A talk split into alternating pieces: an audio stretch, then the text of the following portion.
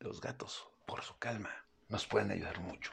Este es el episodio número 196 de Jaime y sus gatos.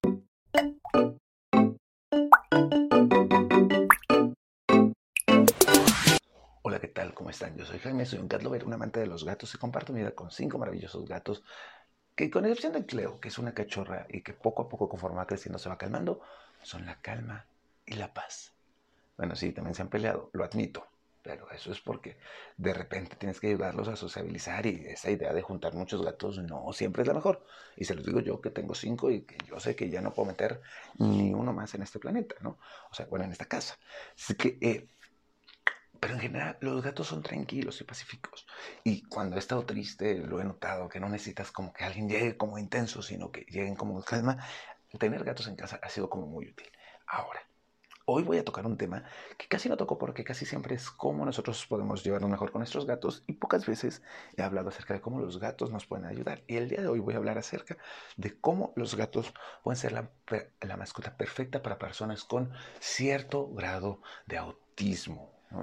estas personas que eh, de, de, acuerdo a sus grados, no soy psicólogo, mi hermana es psicóloga y, es la que me orienta un poquito en esto, eh, no son personas muy afables de ruidos esporádicos, de sonidos, de que seamos invasivos. Son, podremos decir, como el, epítome de lo introvertido y que algo como un perro llegue y se le salte encima o que una persona llegue y, ay, sí, puede llegar a ser muy violento para ellos, ¿no? Puede ser.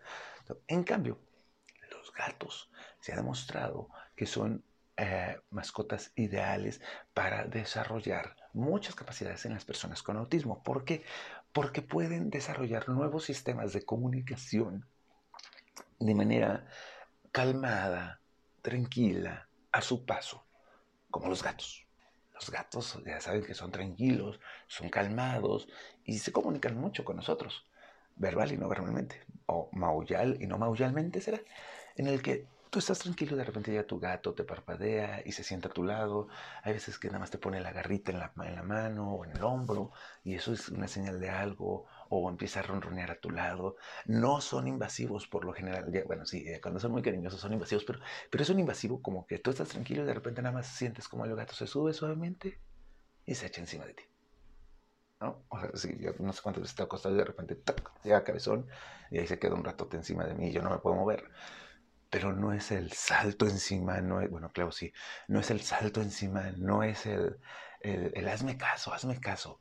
Son pacíficos. Y esto ha ayudado hay estudios que demuestran que las personas con autismo han sido beneficiadas de esta calma, de este ronroneo, de esta forma de no verbal de comunicarse, de que tanto ellos como los gatos, sabes que necesitan su espacio y poco a poco, poco a poco se van acercando uno al otro, el gato también no va a soportar que llegue un niño corriendo y lo agarre, o que llegue una persona corriendo y, ay, el gatito, va a salir corriendo. Es como esta misma analogía.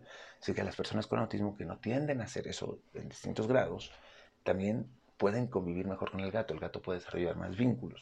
Eh, es un poco de lo que les quería comentar de este tema, ¿no? Que, que a mí se me hace impresionante cómo la forma de ser de los gatos puede embonar perfectamente con la forma de ser, sí, de los introvertidos, también de los extrovertidos, pero qué tal de cierto tipo de, de condiciones médicas en las que esta es la mascota que se sugiere por la calma, por la paz, por, por la comunicación. A mí me sorprendió sobre todo que la comunicación no verbal de los gatos, el parpadeo, el ronroneo, la cola levantada, empieza, ha empezado a generar en las personas con eh, autismo eh, que confíen en ellos y se puedan comunicar mejor, incluso con sus familias, reduciendo estrés, reduciendo muchas situaciones que se presentaban. Las familias han eh, comentado que desde que llega el gato a la casa y que empieza a socializar con el niño o la niña o el niñe, eh, ha habido una mejora en, el clima familiar, en el estrés que se genera, en la forma de comunicarse con, el, con, la persona con autismo. ¿Por qué? Porque se ha abierto más a cierta comunicación.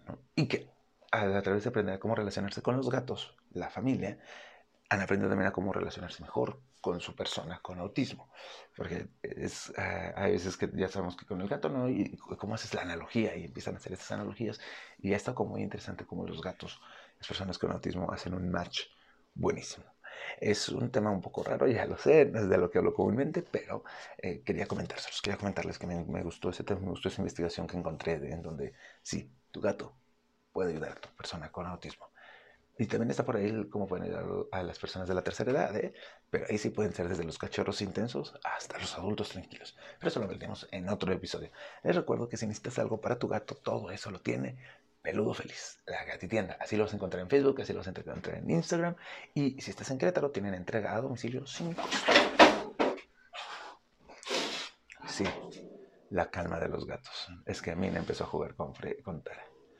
Y eh, les decía que Peludo Feliz tiene todo lo que necesitas para tu gato.